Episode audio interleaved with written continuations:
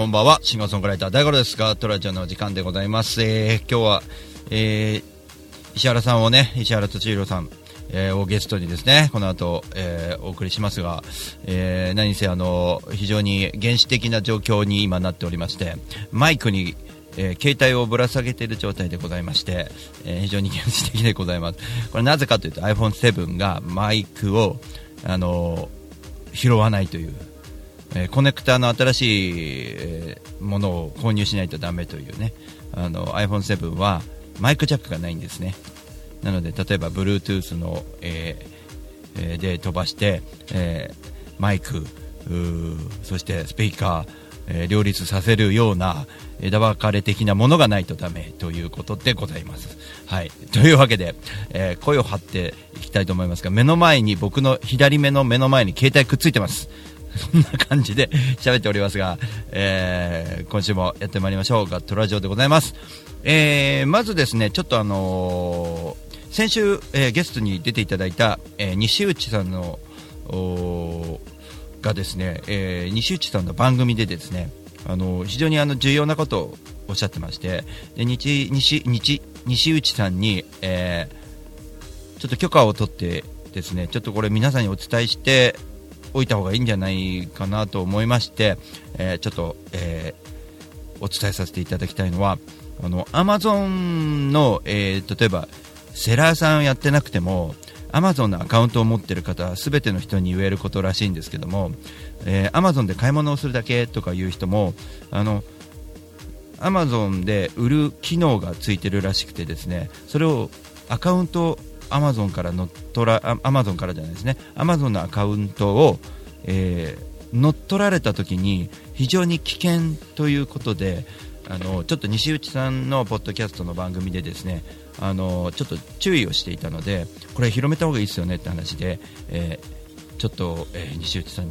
の、え番組を紹介しますので、えー先週もね言った通り日々これ輸出で、えー検索していただけると西内さんの番組に行きます。そしてその、えー日々これ輸出の中の51話第51番のところで、えーちょっと緊急を要するのでっていうことで西内さんがおし、えー喋ってくれてますのであのぜひ皆さん聞いてどういうことかということをちょっと聞いていただきたいなと思います。僕が簡単にざっとちょっと説明するとですね、え2段階ログインえ2段階ログインを導入しましょうという話です、えーなぜかというと、えー乗っ取られてしまったらそのアカウントがなくなってしまうだけでなく、えー悪質要は詐欺詐欺アカウントとして、え登録されてしまって Amazon アカウントがちょっと、えー再生不可能になったりとか、えーいうことになりかねないので、えー非常に Amazon でなんか買い物をよくしてるんですっていう人も含めて気をつけて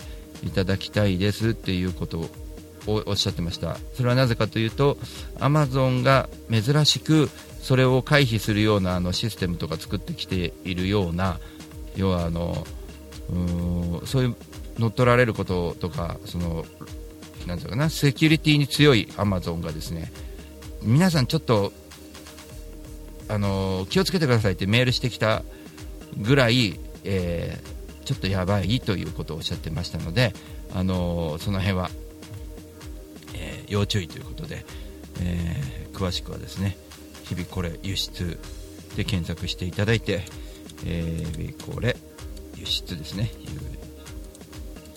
えーこれのですね51話第51話の音声を聞いていただければと思います。今リンク貼りますね生放送の方、えー第51話っとこれかな？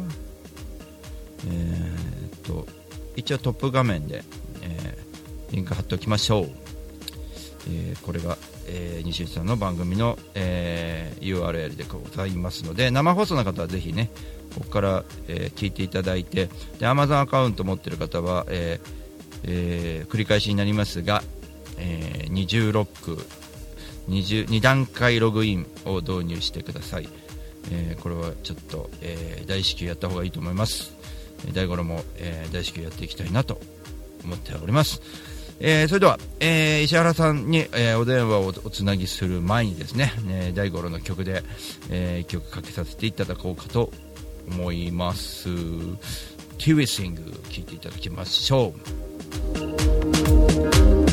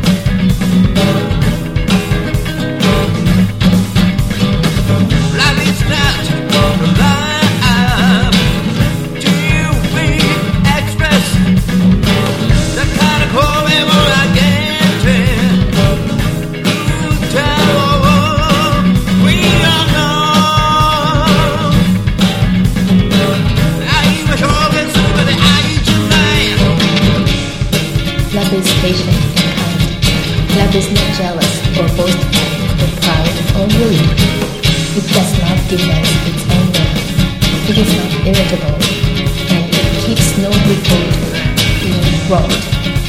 It does not rejoice about injustice, but rejoices whenever the truth wins out.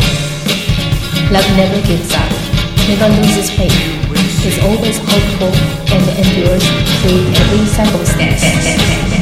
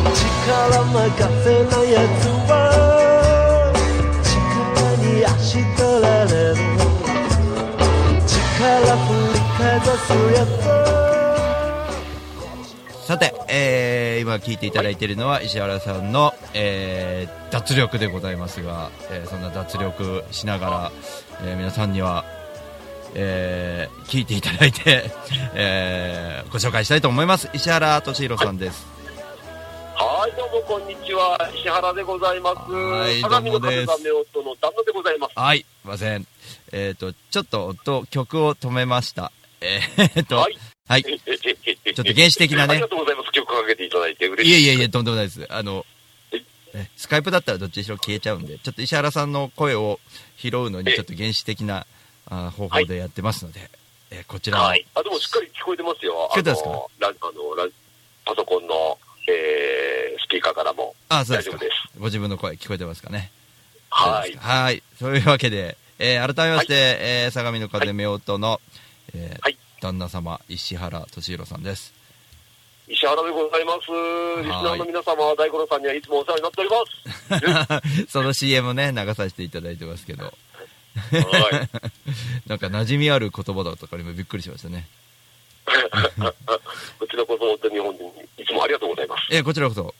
いつもあの、あ、ちなみにあの、今あの、あれですか、なおさんはいらっしゃるんですか、えーとですね、うちの女将はですね、えーはいい、ろいろ料理したり、もぞもぞもぞもぞ家の中を徘徊しております。あ、そうなんですね。あなた今ご飯を作るわね。あちょっとすっげえ聞こ今嘘くさい声が入りましたけど、聞こえましたあか聞こえますね。少し聞こえましたね、ちっちゃくね。ええなんか聞いちゃいけないものを聞いた感じの、えああ、はい聞いちゃいけない感ありますよね。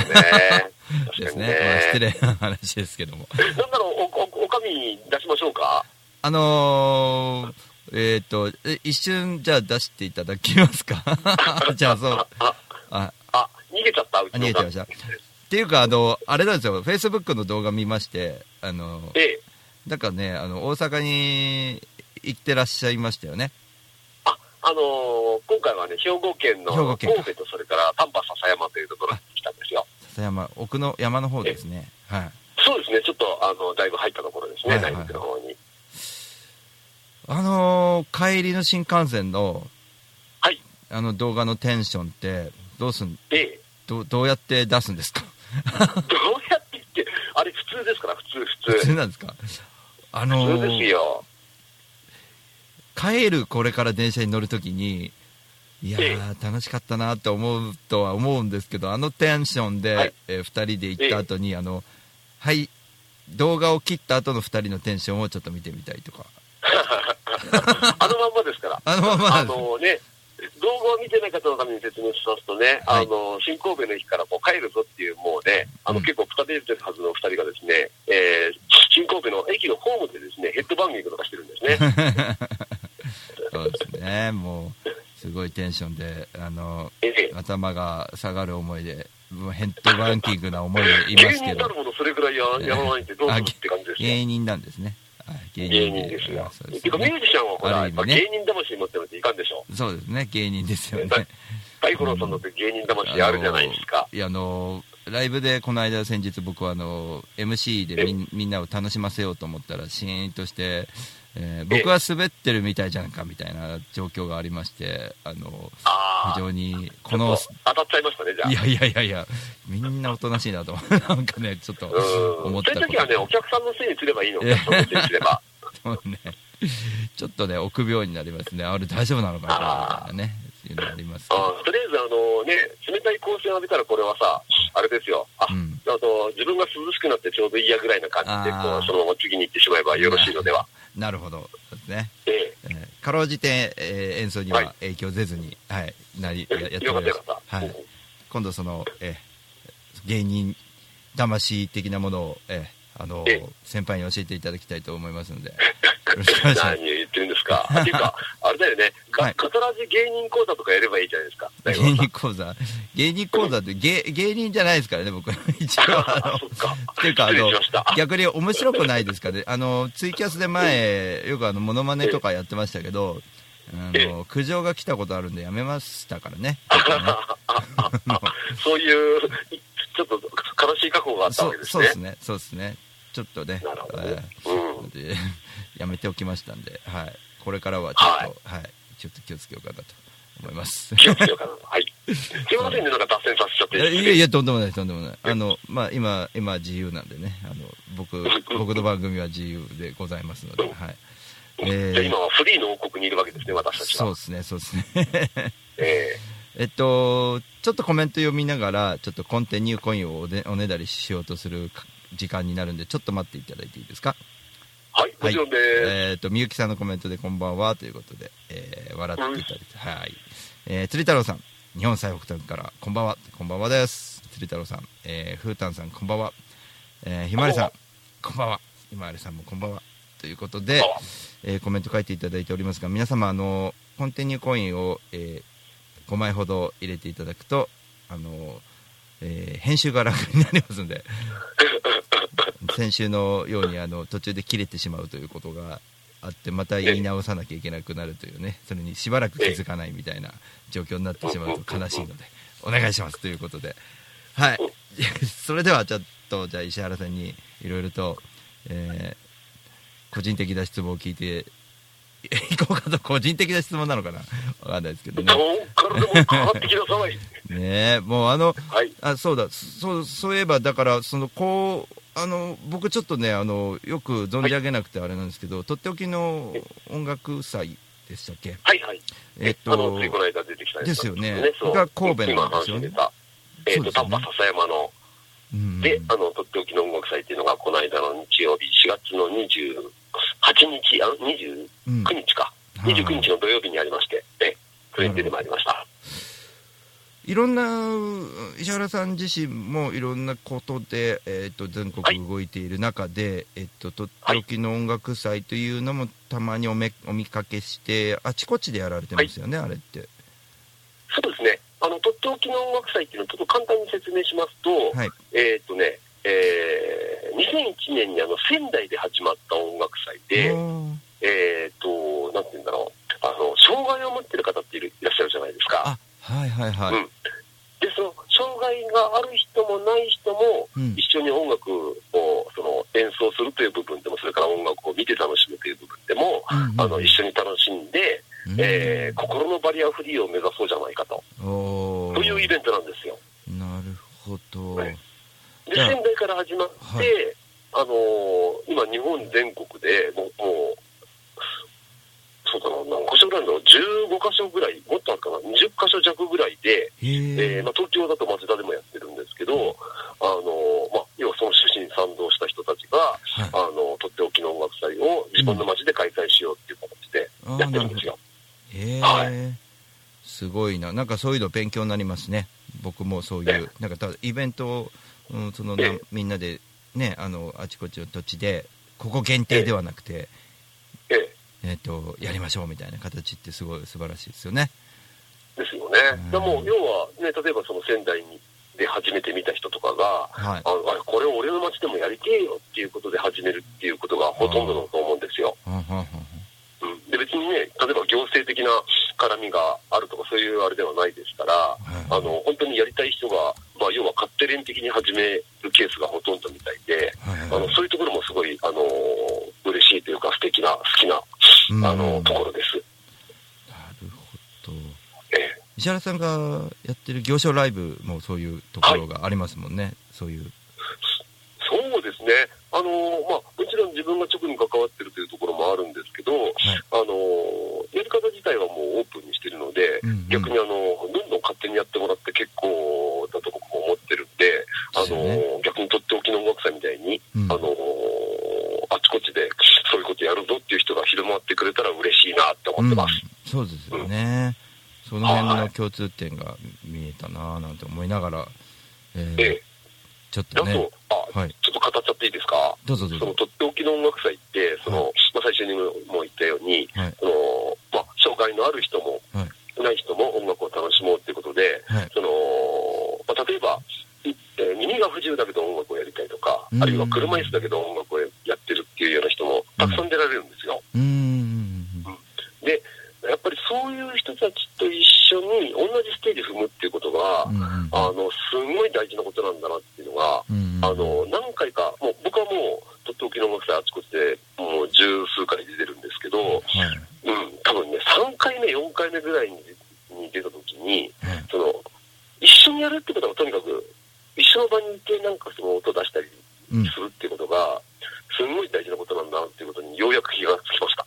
なるほどええうーんやっぱりほら、あのね、うーん、この障害の、例えば車椅子が、うんで、えー街をえー通ってる人とかを見かけて、はい。あのー例えば困ってるようなことがあった時になかなかそのスッとその助けの手を出すとかって難しい時もあるじゃないですか。そうですね。特に日本人はそういうのちょっと照れちゃってできなかったりしますよね。ではありますよね。い。でも、やっぱり、あのーそういう、例えばその、ね、とっておきの音楽祭みたいな場で、はいそういう方と、こう、近い距離で、うんうんこう、まあ、例えば本当に話して、話をしたりとか、うんうんうんあのーうんうんうんまあそうすると、やっぱりそういう心理的な距離っていうのはどんどん縮んでいくのうん。で、そうですね。あのね、うんまあ、例えば地元に帰ってきて全然知らない人でもそういうので、あ、この人ちょっと、なんかで困ってるかもなっていう時に、うん。まあ、100%でないにしても、うん例えばちょっとこう、ね、あの、どうしたんですかっていうような声がうん。かけやすくなるっていうようなことは絶対あると思います。うん。そうですね。ええあのー共にというか、その、いろんな、僕も経験がありますけど、その、ええいろんな方で、音楽やられてる方って、まあ、障害ある方で、うんえ仲間もいいますし、その、ええ普通にこちらが、えっ、と、何もね、あの、ええ相手が、えー障害あるからって気にせずに接してあげるっていうのは非常に大事ですよね。うん。ていうかもう友達になっちゃったら関係ないじゃん。関係ないですからね。うん。ねそうなんですよね。ええだからそういうのっ当たり前になっていくといいな自分もやっぱりそういうのに積極的に参加するようになる前は、うんうんやっぱり心理的な距離がちょっとはあったと思うんですよ。うん、気使っちゃうですよね。何かしらはそうね。。で、はい気遣いすぎて何していいのか分かんない的なうんこともきっとあったと思うし、うんうんうん。うんうんそれはありますね。あの、なかなかできないことですけどね。それは音楽がつなげてくれるから一番いいですよね。そういうことっていうのはね。そうですね。音楽がそれを、ちょうどその中を、か、うんうん。うん、そんなの関係ねえよっていうふうにしてくれる、あの、マジックですよね。うんそう思いますね。何、何に対してもそういう、うん、ものは大切ですよね。そういうことはね。うん。うんだからそれが、なんかそういう場にうん。ね、あの、いつも関われるっていうのが、とても、あの、ただ音楽するっていう、うんまあ、それだけでももちろん楽しいんだけれども、うんそれプラスそういうのがあるのが、あの、とっておき音楽の音楽者にこうんう、出まくってしまう、うんうんうんうんなんて言うんだろう、あの、そういう吸引力のもとですね。すごいですよね。これあの、6月3日、これ今ホームページ見てるんですけど、土曜日。はい。もう、うんと違うな。6月4日ですね。6月4日に、えーはい仙台の方でとっておきの音楽祭があると。そうですね。これがその、まあ、一応本家というか、本家の仙台のとっておきの音楽祭ですね。これにも参加します。なるほど。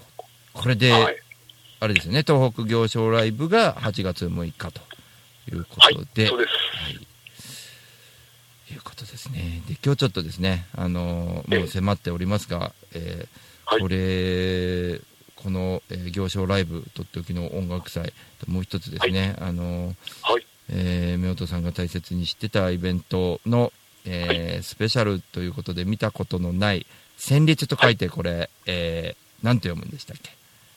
メロディーなんですよ。メロディーですね。おしゃれですね。なぜかそこだけ英語になっちまうんですね。えー見たことのない、えー旋律と書いて、メロディー、メロディー。スペシャル。これが5月7ユニゾン日、でしたね、僕とね。素敵。ね、5月7日のお昼ですね、幡ヶ谷の36度5分ではい、そうです。これ僕も見に行かせていただきますが、僕が何度か見た、はいあの中でですね、この、ええー趣旨としては、えー東北の5県の、えーお料理とそこのお関係しているシンガーさん、うんシンガーソングライターさん、アーティストさんを呼んでの、えーえ企画、イベントを、まあ、各県で、例えば青森とか秋田とかっていう順番で今までやってこられて、えーはい先日、えーそう山形が終わって全部終わりました。じゃあこれが最終章のスペシャルですということで、夫婦さんがワンマンをやられるという形でいいんですかね、これ。あ、そうです。その通りでございます。あねあの、な何回もね、見に来ていただいて本当助かってます。ありがとうございます。ええとんでもないです。あの、意図がだいぶこう、あの、分かってきたというか、その、その辺がねええ、あ、そういうことか、みたいな。ええまあ、あのね、見たことのない旋律っていう名前を付けた通り、はいあのーまあ、ちょっとね、その、メロディーというものにこだわってみようじゃないかというのが一応趣旨としてありまして、はいはいはい。なで、まあかといってね、ね、何がいいメロディーなのかって言われると、これがまた深く掘ると大変難しいことになるんですけど、あのーまあ、とりあえずね、自分たちの周りにいる、うん。そのね、まあ、素敵なミュージシャンたくさんいますけど、うん。あの、まあ、半ば個人的な好みで、この人たちのメロディーのセンスって素敵だなとか、うんこうこの人のサウンドの作り方って独特の癖があっていいなとかっていうような人をこう、うん。あの、お呼びして、うんあの、一緒に音世界を作ろうじゃないかという形で、1年間、2ヶ月に1遍ずつ、あの、幡ヶ谷の306の5でやってまいりました。なるほど。のスペシャルが5月7日と。はいいう、とそうでございます。でこの日はね、あの、東北、今までね、えー例えば、えーね、えー2月は山形県みたいな感じで、1回につき1つの県でうん。の、えー料理を出すという形でね、ですねースペシャル料理を出していたんですけれども、はいはいえーまあ、今回総集編ということでですね、はい。えーもう東北6県、東北スペシャル料理ということで。えー多分各県を代表するいろんな料理が出てくるのではないかという形でね、考えておりますこ。れ、えらい大変ですね。全部を出すっていうのはすごい。あの、今まで1件でも大変だったんですけどね。ね、すまあ、多分ねごいですね。、1品ずつぐらいな感じにはなるかと思うんですけれども、あーすまあ、ごいそれでもね、すぐ6品揃ってしまうということになりますね。それはあの、6品のプレート、全部入ったプレートみたいな形ですか？えっとね、まだね、具体的な細かいところはね、詰めてる最中なんで、あそれはそうなんですか？当日のお楽しみということにしておいてください。僕みたいな小食だとあの全部食べたいんだけど全部は食えないみたいなパターンがあるじゃないですか。だからそうするとえー少しずつ全部乗ってる方がいいかそう。そうそうそれをリクエストしたいのはありますよね、はい、お楽しみわかりました。あのー、考慮させていただきます。ありがたいお言葉。いやなんかね全部食べたいですもんね。あのそうちょっと欲張りなんだけど、全部は食えないのでっていうところがありますよね、なるほど、大五郎さん、その、はい。結構ほら、がっちりした体格してるし、仕事も結構、ね、体も使うお仕事だから、あんまり小食って感じがしないですけど、小食なんですか？あのその辺はあんまり突っ込まないでいただいてあの流していただけると非常にありがたいお腹っ腹が、はい、ちょっとねあの食べ物も少し僕も、えー夜は食べないようにした方がいいなってそろそろ思い始めてきてるぐらいちょっといい感じの体格になってきたので、あのなるほど。気をつけないといけないですね、はい、ガリガリだったのがあんなに。はい、というのがありますから、ちょっと、はい、あったらこんなに太ってたんだって思われるとあれですからね、ちょっとね、残念みたいになっちゃいますからね。なるほど。そう、そういうことか。うんまあでもね、気をつけないとね、確かにね。そうですね、あのあんまりね、えうん、夜食べちゃうのも体に悪いんで、食べ過ぎないようにはあの普段からしてるかなっていうのはちょっとありますね。はいはい。うんちょっとですね、あの後半につなぐコンティニューコインが足りないので、えっと、ええあと、えーちょっとで、えー終わるので、一回つなぎ直すことをやります、石原さん。はい。ははいい、わ、かりました。了そ解れです。で、皆さんも、えー一回切りますので、えーはい。ちょっとあと1分ぐらいしかないので、はい、つは。ないぎ直します。後ほど、はーい。はい。はい。後ほどお願いします。お願いします。はい 石原さん、再、はい、再開しますね、これね。はい。はい。はい。ちょっと待ってくださいね。10秒ぐらいがいいのかなと思います。はい。じゃあ再開しましたので、よろしくお願いします。はい、お願いします。はい。改めて、石原敏弘さんがえゲストで、えー、今、電話でつないでゲストで来ていただいております。はい、改めまして、先ほどからあの続けて聞いてくださってる方、改めまして、こんばんは。石原敏弘でございます。相模の風ダメ男と旦那でございます。はい。じゃあ先ほどのお話の続きですけど、5月7日に、えーその、えーはい東北のですね、見たこともない、えーメロディーが、スペシャルがあるので、えーはいぜひともね、ワンマンライブでございますから、これ、あの、僕もですね、あの、見に行って、はいえー非常に楽しんでこようかなと思ってます。ぜひ、ありがとうございます。はい。皆様も、よろしくお願いします。それといらしてくださいませ。わずか、わずか。今回はですね、はいあ、ごめんなさい、大丈夫ですか？大丈夫です。はい。あのーま、えー、大五郎さんがね、えー見ていただいた回にも、あの、出ていたんですけれども、はい。あのーま、毎回僕らのライブに確実に参加してるっていうわけではないんですが、はい。えー、折々にですね、はいあの、夫婦のこの、えー、二人プラス、えー、手話歌の娘美和となんですよ。三輪さん。はい。ええあの、要は相模の風見音が演奏、歌を歌ってる、うん。そのすぐそばでですね、うん。えー歌に、歌に、えー手話をつけて、うんえー踊ると。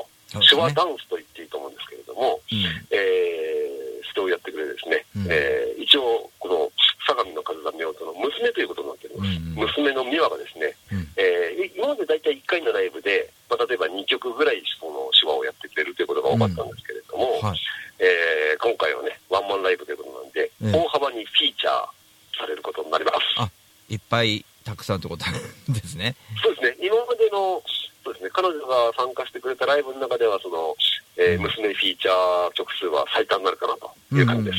うんうんあの手話って言ってイメージつかない人もいるかもしれないですけど僕が見た限りではですねあの本当にあの踊っているかのような楽しい表情でおそらえくあの音を僕らがあの消したミュートにしたとしてもあ美和さんを見ていると本当に音楽が聞こえてくるかのような状態の手話をされるので、えーえ面白いかなと思います。はい、非常にいいと思ありいます、がとうございます。もう、ええ本当、余さず紹介してくださって、本当助かります。いや、本当にそう思いましたんで、あの、いいかなと思いますね。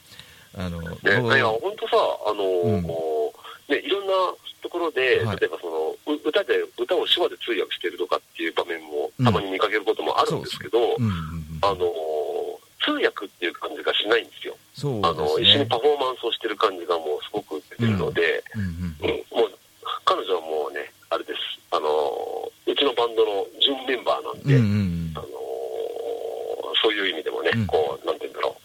彼女も含めてバンドっていう感じが非常に最近高まっておりますね。本当に大切ですよね。その、ダンサー的な、うん、立ち位置で、あえてええ伝えていく方法としてね、いろんな方法がある中、手話を取り入れてるけど、手話に見えない。みたいなね、ところもありそうまし。ですすね。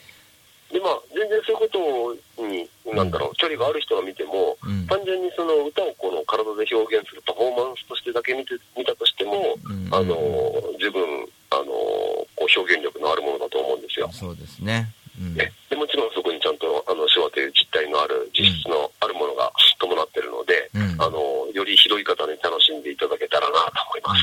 本当そうですね。ぜひともね、はい5月7日来ていただきたいなと思います。ちょぜひぜひよろしくお願いいたします。よろしくお願いします。まだ、まだ席は、ほんのわずか空いておりますかね。はい。はい空いておりますかね。わずか、わずか空いておりますね。はい。はい。ということで、えっ、と、ちょっとですね、あのええ、石原さんにですね、はいあの、今まで、うんと、してきた話と重複するのかもしれないんですが、はい、なんでしょう？えっと普通に、えっとミューミュージシャン的なあの、はい今までかあと一緒に、えーこんなことしてきましたねみたいなこととかをちょっとはい質問していきたいなと思うんですけど、はい大丈夫ですか？大丈夫ですよ。何でも聞いてください。ななおさんが最初にあの僕は出会ったんですよねで最初あはそうですね。うんうんうん。あのあの、ストリートとかでかね。オープンマイクだったんですよオープンマイクか。はいはいはいはい。で非常にあのその時はあの今奈緒さんいらっしゃらないんであの言っちゃいますけどやっぱりあの奈緒さん怖かったっすよやっぱり正直 その認識は正しいと思う。あの最初ダブジャズダブルドットジャズというお店が西荻窪にあってああ、はいはいはい。で。僕が何も分からず、えーオープンマイクで検索したのかな？なんか知らないけど行って、うん。でいらっしゃってえでなんだろうそこの主みたいな感じの人なんか人がいるなと思ったら その若かりしい時の奈緒さんでですうん。ね、その頃から態度でかかったですよね、うん。きっとね。ああんたも演奏すんだみたいな感じで態度でかすぎですよ。私からよく言って聞かせますよ、それは。まあそんなことはなかったんですけどあー まあちょっとあ今ね、よ嫁が恐怖の叫び声を上げてます。いや、拾えてないですね。その音は拾えてなかったですね、今。よってしか聞こえなかったですね。ええあの、命の危険があるのは僕の方ですからね。あのそこの辺手加減してくださいね。なんだなんだ。まあ、そういうね。でもまあ、あの、ナムさんに、まあ、世話になって、石原さんと出会うわけでございますが、何年か後でそうですね、はい。え石原さんもやっぱり、あのええ僕覚えてますけど、アーティストでですね、あの、下北沢のアーティスト。あ、はい、あそこで初めてお会いしましたよね。ですよねうん、それはよく覚えてます。うん。あの、その時に何か問題が？あの、やっぱり怖かったですね。非常にね。えー、俺、そんな怖いオーラ出していなかったと思うんですけど、な何ですか、それは。あ最近でもね、なんか、丸、みんな丸くなってるので、その、あれですよ、あの、うんと、優しさがみんなこう、にじみ出してきてるんですけど、なんかですね、僕は間違ってるのかもしれないですけど、少しみんなでちょっとした怖さを出した、あの、方が、少しええオーラを出してしまった方が、あの、えいいんではないかみたいなことを最近考えるんですけど、石原さんはどう考えますか？えー、それは何？ミュージシャンオーラというか、そうそう。俺はちょっと公演だぞオーラを出した方がいいかどうかってこと？そうですね、公園だろうって、その背伸びしなくても、普通にしてたら、やっぱり怖いと思うんですよ、我々はちょっとなんかこう、一歩こう飲み込んだものがあるので、だからは、あ、はあ、だからなおさら、そんなことないんだよってステージにから降りてるときはこう、あ、こんにちは、どうもよろしくお願いしますってやってるわけじゃないですか、結構。はあ、はあ、はあ、うんうん。まあ、そういう場合も多いですよね。そうですよね。はい。うん。ええなので、そのギャうなんだろう。いや、ステージ上はさ、ステージ上でまあ、その人のさ、はい世界があるわけじゃない？はいでまあ、それが楽しいっていう、なんだろう、楽しい味わいを売りにしてる人もあれば、うんあの、音楽の世界がこわもての人もいるだろうし、それはまあ人それぞれでいいと思うんですけど、降りたら別に、どうなんだろうな。僕もそう思ってるんですよね。あの、うん。思っている中で、なんかこう、ちょっと気づいちゃったのは、ななんかこう、なんだろうな、ーと、どのラインまで、あの、あ、よろしくお願いします。あ、先ほどあ歌聞いてもらってありがとうございますって結構やるんですけど、はいはいお終わった後とかにですね。ええ。どこまでそれを、その、落としていったらいいのかなっていうのがちょっとわかんなくなってきてる結。構、こういう、ラジオとかで言っちゃっていいの？いいと思いますシビアなラジオじゃないの？えいい、いい、と思います。不機嫌な時はうるせえんだよ、バカ野郎とか言ってさ、そうそうそう暴れてればいいと思うんだけど、なんかね、本当そういう時あるじゃないですか、その、うん、あると思います。常に同じテンションでいけるわけないからね、そそう。そうですよね。うんうんうん。うん。んでなんだろう、石原さんもごご経験があると思うんですけど、僕なんかでも、僕みたいなええ未熟者でも、やっぱり言われんですよね。あの、えっと、みんな今優しいっすよね。言わないっすよね、ダメ出しとか。あの、あ、しないですよね。しないっすよねおお客さんとか、あと箱の人、あの、ライブハウスの人がということですよね。いや、我々ミミュージシャン同士でもなかったですか、そういうのって。ュージシャン同士もダメだし、あ、それは普通にありますよ。あ、未だにありますか？のあ仲が良ければ。ああ、仲が良ければか。あ、そうですよね。えはいえ。うん。はい。うか、初対面の人にいきなりダメ出しは、それきついっしょ。いろいきろんな意味で。ついっすよね。で、結構僕ありましたんで、あの、どうなんだろうなと思いながら、あとは他の人同士が、そのもう、うんなんだろう、プロレベルの人た同士がちょっと戦ってるシーンとか、よくライブハウスで見かけたりとかするんですけど、うん、まあいいじゃん、いいじゃん。そういうです。よね。それがね、最近ライブハウスから足が遠のいてるのは、そこの辺がなくなっちゃったのが原因なんじゃないかなって、ちょっと僕的には思ってたりするんですよ。ああ、まあそういう意味ではみ皆さん丸丸くなりましたよね。場外乱闘的なものがないっていうか、うんうんうん。なんか、行っても淡々と音楽聴くなら、別にライブハウスじゃなくても、ホールでも路上でも、危険じゃないとこならいいじゃんみたいになってくるじゃないですか、だんだん。うんうんうん。じゃあ、大黒さんはあれだ。あのー、これからさ、地べた殴り込みっていういやいやいやいやいやいや。地べたはね、あの普段から、地べたはあれですね、ちょっと路上とかいろんなことはあるんで、なんかええ。刺激求めてんでしょうね、どっかで自分が。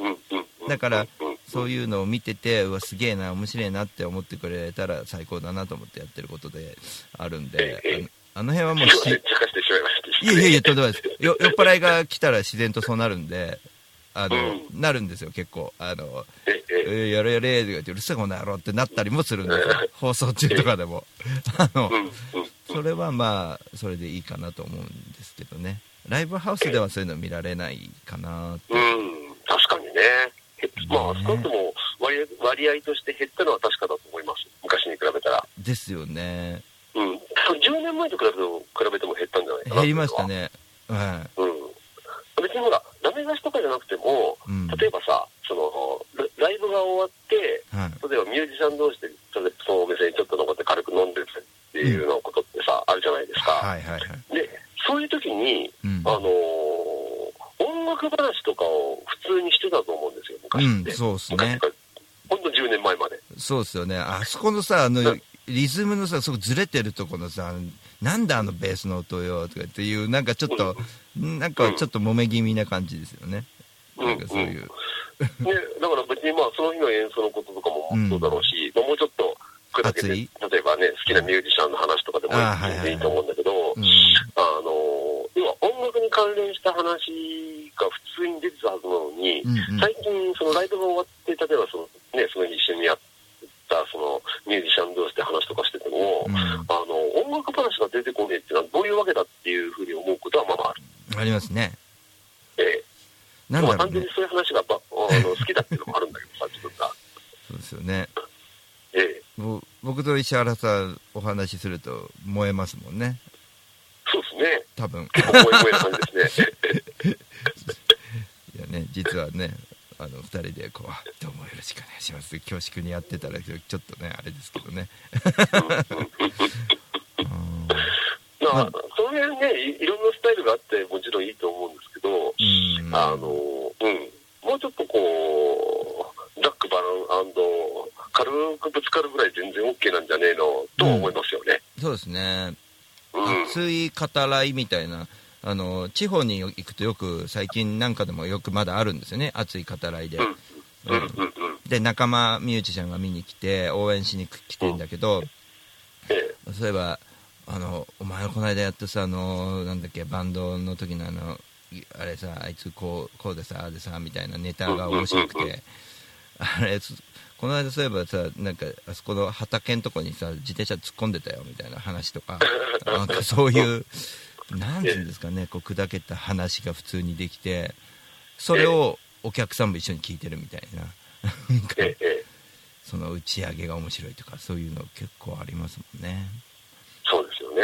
なんか最近はそうさーってか帰っちゃうライブハウスが多いのであと、うんその辺のなんか別に質は高めないでいいと思うんでざええ。ざっくバランスさとなんかちょっとあれをねなんかうんなんだろうな。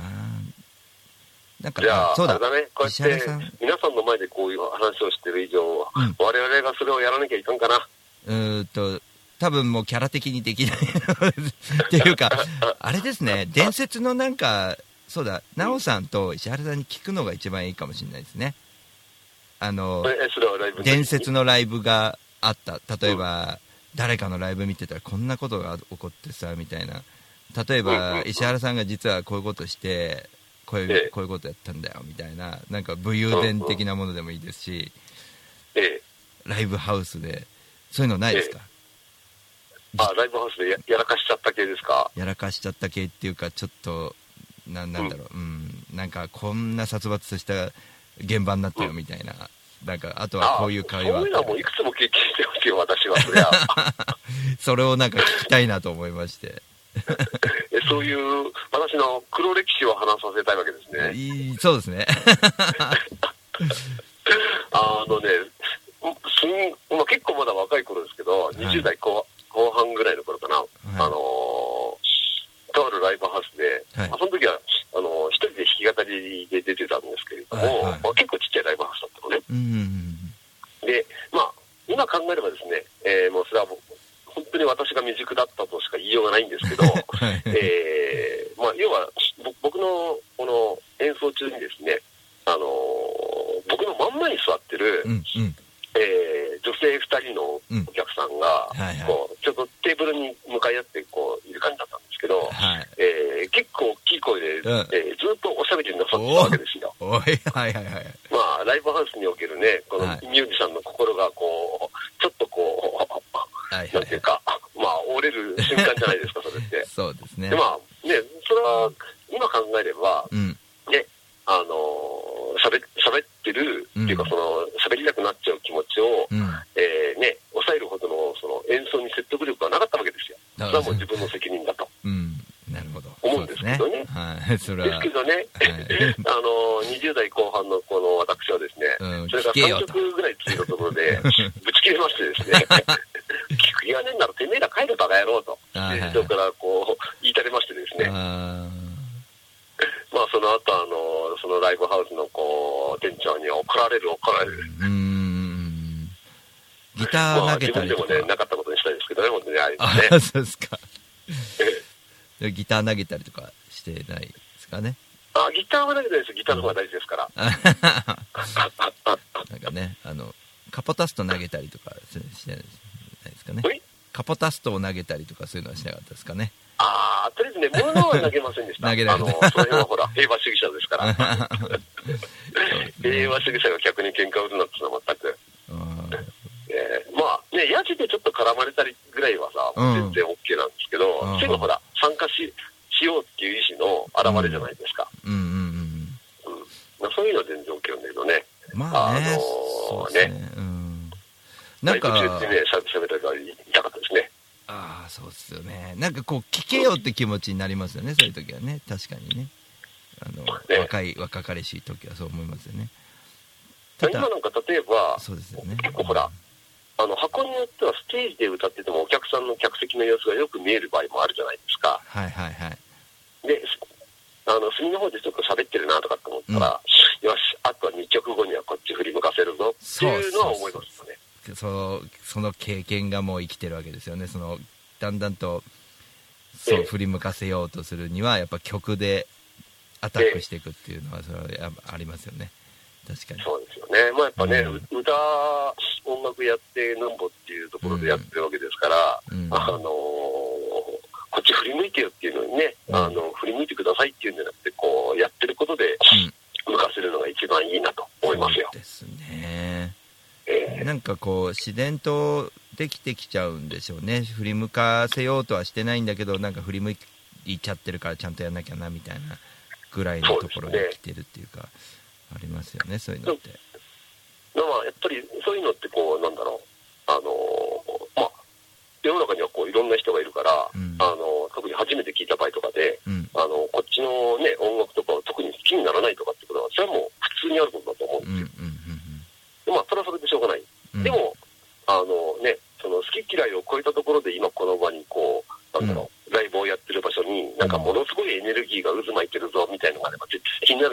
そうですね。そういうことですよね、ね。うん、それは起こしたいなと。僕もそうなんです。その嫌いなんですよ。その曲って好みだよね。みたいなことで終わらす人。あのええ特にミュージシャンでそんなこと言ってたらダメでしょって俺思っちゃうんですよ。いや、もう本当ダメですよ。曲じゃ嫌があるのはないいんだよな当然だけど、その先にあるものですよね。そうですそうです。うわすげえな。なんだかわかんないけどすげえなって思わせないとダメですもんね。ですよね。思わせようとしてるんじゃゃなくてなんか自然と出なきゃダメですもんね。そういうのもよね。でやっぱり、例えば僕もに苦手な音楽ジャンルとかはもちろん個人的な好みとしてあるけれども、そうですそれでやっねぱり、それでもこの人たちはすげえなっていうのは、目の前でもしライブやってたら、絶対に引き込まれますもん、それは。本当そうですよね。うん。うん。あの極端な例だとあのレニー・クラビッツのう曲で例えば単音で1音しか鳴らしてない曲があるんですけど「ティーン」「ティーン」ってその「ティーン」だけなのに何この人すげえなっていうのが伝わってくるみたいなところですよね。そういったですよ例ね。で言うと、うん。はい。でも本当、ねうん、例えば、ステージに立って、うん。あの、ギターの最初のガーン一発で振り向かせる人っているじゃないですか。そうですね。うん。うん。あれは理想だよね。本当ですよね。うん。奈緒さんはそういうのないんですかね？あーどうなんですかね？変わりますか？いっぱいありそうですよねいっぱいあると思いますけどね、きっとね、そういうのはね。はいちょっと聞聞きたい、聞いていただいていいですか？聞きたいですね。あの、今、一瞬変わりますよ。ああ、ありがとうございます。すいません。はい。お願いしま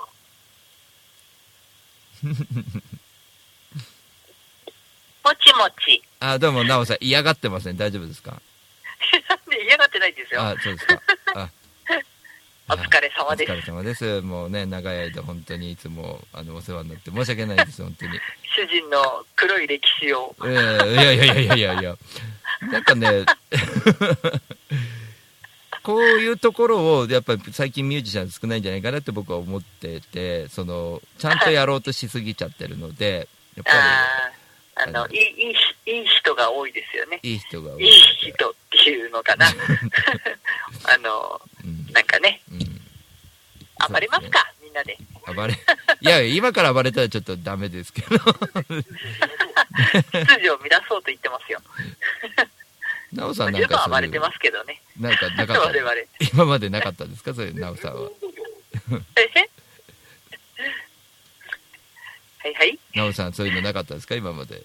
ライブ今まで？はい。いっぱいありますよっ。ぱいありますか？ありますよね。はい。一個だけちょっと教えてもらってもいいですか？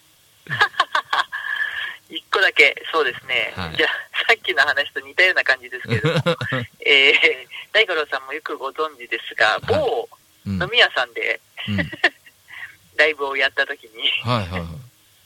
某渋谷でやってたイベントの某渋谷のでいや、大丈夫ですか？やばいって言っちゃったけど、今。はい。ライブをやった時に、はいはいあの、結構一般のお客さんがはいいっぱいはい。入ってて、えかなり酔っ払って、えなるほど。はいはいはい。すごい大きな声でおしゃべりをされてたことがあって、ああ、あの、蹴り入れた事件ですか？決して入れてない入れてないでですね。すですよ。はい。はい。優しくね、うん優しく歌ってました。そうですか。で、後でめっちゃ怖かったってみんなに言われましたけど、なるほどすごい。怒ってたよねとか言われて、聞けおらみたいな。なおさん、今みたいな感じなかったもんね。やっぱ昔会って出会った時ってやっぱ怖かったですもんね。その、ロングのはい、O- OL で私ちょっとすげえ、すげえいい音楽やるんだけど、聞いてくみたいな感じの。私そんな嫌な人だった？嫌な人じゃないですよ。嫌な人じゃないですよ、全然。そんなことないです。そんなことないですよ。あの、ないつも低姿勢で、い。つも低姿勢なのに、なんか大五郎さんになんか怖い人、い怖い人だと言われ、む昔結構長いね、あの、十何年、十三年ぐらいですかねすね。。あお付き合いが。長くて。はい。知ってますからね、その時のこと。え、まあその時ってなんて言ったんですか？その酔っ払いに。なんつ、なんつって何も言ってないですよただただ、あの、顔で、眼力で、でかい声で、でっかい声で歌いました。あパワフルですね。なえ。黙らせるほどでっかい声で歌いました。わかりました。すいません、なんかね、引き出しちゃって変なことね。はい。じゃあちょっと石原さんに変わってもらっていいですか？ちょっと時間もなんか。もういいですか？ええいやいや、もういっぱい喋りたいですけどね、時間が結構もう、時間がない。えー6分ぐらいになってきまして。はい。なおさんありがとうございます。あなた、あなた、ちょっとわざとらしいぞ、なんかこれ。わざとらしいって、これはね、家庭内の、はい。えー地位を象徴してるわけですよ、今のあ、が。そうですか。すいません。えー多分大五郎さんのお宅もはいそういうかと思われるんですけど、あーまあほら、妻が支配者じゃないですか。あーはんはんなるほどですね。あはい。実は大五郎さんはあれ、亭主関白？うんではないですけど、一人で、一人で喋っている置物みたいな感じですかね、家で。ああ、なるほどね。でもね、多分ね、その一人で喋ってるように見えて、リモコンは奥様が握ってると思うな。ああ、そうですね。うん、リモコンで操縦されてるんだよ、きっと、大大五郎さんも。喋り終わったっていう感じですね、多分。うん、うん、うん、うん。終わった頃に。はい。まあ今、うちのおかみもなんか、うん過去の黒歴史を今話してたようですね。そう、そうですね。ちょっと、えまあ、具体的にどんな現場だったかっていうのを、こう、皆さんに、こう、お伝えすることによって、やっぱり、ええー、なんですかね、ミュージシャンっていうのは、まあ、いい意味でちゃんとしてないんですよっていうところをこうちょっとなんか最近僕は伝えていきたいなと思っていて、ええーそういうのをね、はい、ーうん。だって、まっとうな人はさ、ちゃんと普通に社会人やってればいいんだから。そうそうですねそうですねそうですよ。ミュージシャンは音楽、基本的には音楽しかできないようなやつがやってんだからさ。本当ですねまあ、ちょっとおすすめの言葉では会社の人とかに、いや、そんなええ音楽うんやってて、会社真面目に仕事しろって言ったら、いや、真面目に仕事してたらミュージシャンじゃないですよってぐらいの人がやってくほしいなっていうのはありますけどね。怖いけどね、そのそうですよ。うん。まあでもね、やっぱステージでね、うん光るかどうかは結局勝負ですからね。そうまあ、まっとうに仕事してていいステージやる人ももちろんたくさんいると思うんで、うんそれはそれでいいんですけど、うんうんうん。そうですね。なんかね。で、なんかあれですよね、かみさんの黒歴史と僕の黒歴史の話なんかもう、僕たちはまるで暴虐夫婦みたいな感じになりましたよね。いや、大丈ね夫です。僕も黒歴史をこう、喋ってきてますので、あの、どうですかはい。いろいろはい喋ってきてますので大丈夫ですよ。はい。もういっぱいありますからね、僕は。うん、まあ、そういうのはね、いっぱいやっといた方がいいですよ、本う当に。ん。だからね、みんなに見せてるっていうのはありますね。警察と喧嘩しながら歌ってるとか、そういうのもやっぱりちょっと、なるほどね。あの、見てほしいなっていうのはありますけどね。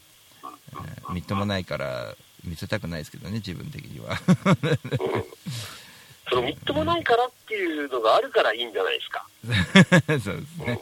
うんね、自分でもみっともねえなって思いながらもさ、でもここはやっとかにはあかんだろうみたいな絶対あるだろうし、そうですね。そうですね。ねね大事ですよ。みっともないからって、まあ、もちろんみっともないから引いちゃうっていうことももちろんあるでしょうけど、ねね。それだけじゃねえぞっていうのがね、ありますからね。確かにそうですね。じゃあちょっと、えーお時間も迫ってまいりましたので、えーはい、とにかくですね、えーはい相模の風、ザ・夫婦は、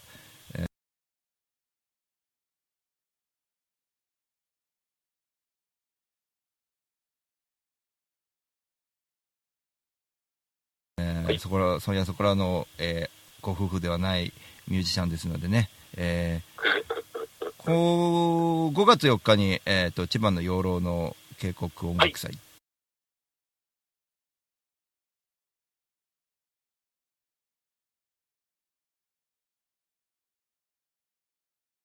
えーはい、夜音楽祭にも出演いたします。ね。で、5月7日、ぜひとも、えー、幡ヶ谷36度5分、見たことのないメロディースペシャル、ぜひ僕も行きますので、皆さんいらしてください。ということで、えー石原一緒に楽しみましょう。そうですね音のワンダーランドにお連れいたしますので、ワンダーランド、すげえ。ね、見たことのないメロディーですから、美しいメロディーをお届けいたしますので、美味しい東北料理とともに酔っ払っちゃってください。ですね。楽しみにしてます、僕も。はい、お願いいたします。はい。じゃあこのまま電話つないいだまま終わりましょう。もうあと1分ぐらいしかないのでね。はい。あ、わかりました。一緒はい。にエンディングしていきたいと思います。はい。はい。